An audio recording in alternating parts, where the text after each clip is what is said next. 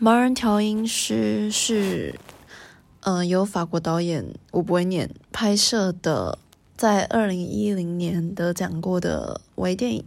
那很多人网络上有数以千计、数以万计的文章在讨论说，所以影片中盲人调音师是否被正在装修屋子的老妇人杀害呢？那我的观点是，他有在网上有无数的讨论，但我自己有另一层面的看法。大多数讨论的是第一层，有哪些证据支持男人最后被杀死？导演很慈悲的放出许多破绽，在影片中很容易能够归纳出十十三个证据，同时呼应片长的十三分钟。第一，盲人为什么有办法一到指定地点就知道门门铃在哪里，并且顺手的，甚至是用左手，也就是不是他的惯用手去按门铃，然后在得知这笔生意今天是做不成的时候，还有办法快速反应，快速的再度按门铃。第二是没有人陪他到那个地址，那他是如何走到那里的？第三，住在对面有另外一个老太太，她看见了这一切。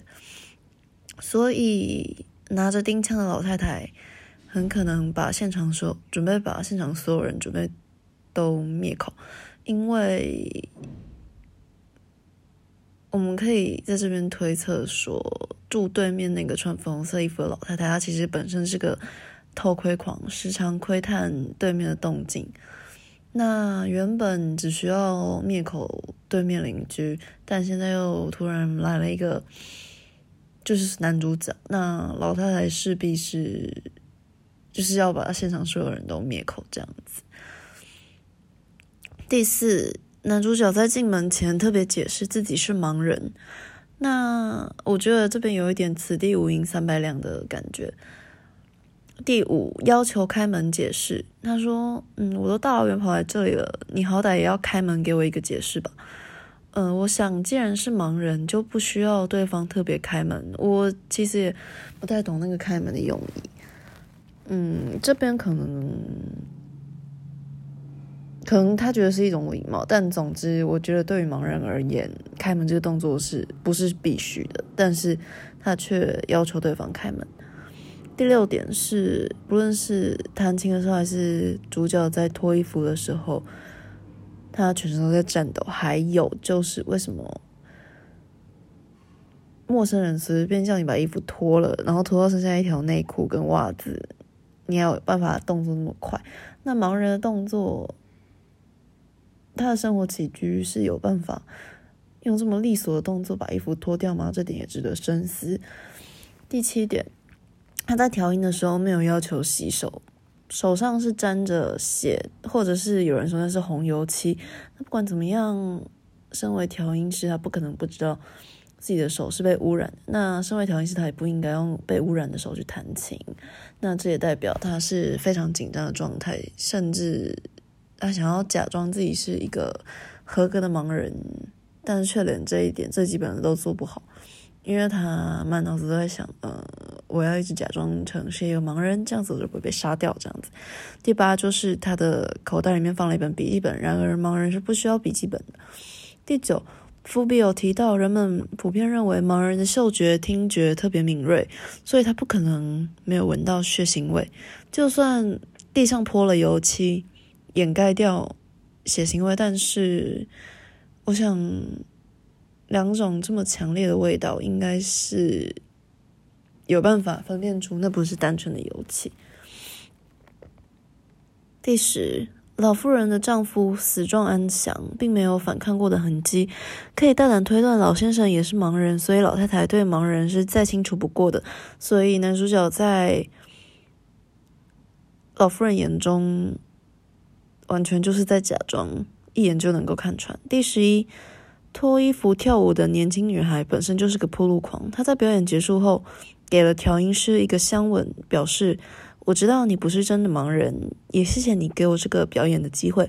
我们彼此都不戳穿就好，合作愉快。”就表示调音师即使是在放松的情况下，他伪装成盲人，其实也不是表现的很好，很容易就被戳穿。只是大家都借由他是个盲人这个名义，所以特别指定说需要盲人调音师，这可能是铺路狂的一种需求。因为盲人调音师的经纪人也说过，这个世界上充斥着铺路狂和偷窥狂。第十二，老妇人早就没有打算让男主角活着出去，因此她特地锁上了三道锁。第十三，从各种迹象表现出男主角心理素质差，容易紧张、手抖、冒汗、糖成瘾、药物成瘾、情绪管理差等等。第二层讨论是主角的人格特质：装忙、自负、侥幸心态、掩耳盗铃、装聋作哑、逃避、视而不见。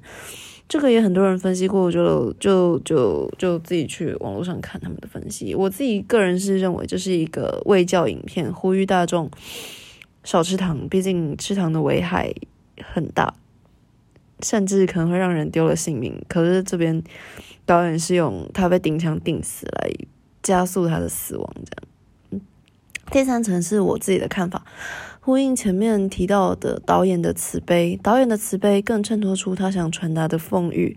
观众们一开始以为调音师是个盲人，给予同情，后来发现他是个骗子，就一直在抓他的破绽，恨不得他死。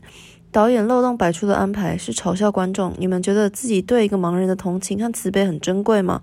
珍贵到一发现自己受骗，就陷入悬疑惊悚片的假象，大肆讨论主角死了没，或是。主角如何卑劣，如何走向灭亡？但说到底，主角的卑劣和性格缺陷是大多数人也有的。我们却都被装盲和真盲、死亡或幸存的表、死亡或幸存等表象绑架了。我们都先入为主的认为男主角罪该万死，又一直挑他的破绽，这才是导演为所有观众设下的陷阱。以上是我对这部微电影的《蓝色窗帘》的心得分享。